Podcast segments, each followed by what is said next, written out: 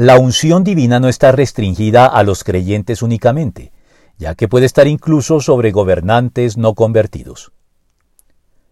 La unción hace referencia al acto por el cual reyes y sacerdotes eran escogidos y consagrados para el servicio a Dios mediante el rito de derramar un aceite especialmente preparado para ello sobre sus cabezas por parte del profeta de turno, en obediencia y dotación de Dios sobre ellos por medio del Espíritu Santo para llevarlo a cabo de manera eficaz.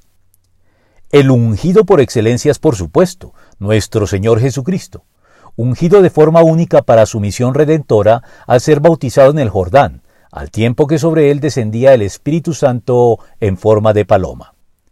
De hecho, Mesías y Cristo son en su orden las palabras hebrea y griega que se traducen al español como ungido.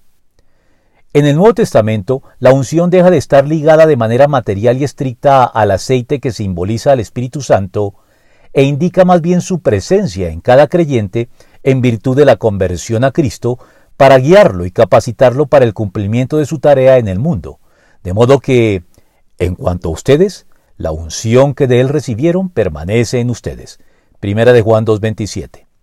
Unción que puede reposar de manera libre y soberana por parte de Dios, incluso sobre gobernantes paganos que sirven a los propósitos de Dios en el mundo, como el rey Ciro de Persia, de quien se lee, Así dice el Señor a Ciro, su ungido, a quien tomó de la mano derecha para someter a su dominio las naciones y despojar de su armadura a los reyes, para abrir a su paso las puertas y dejar abiertas las entradas. Isaías 45.1.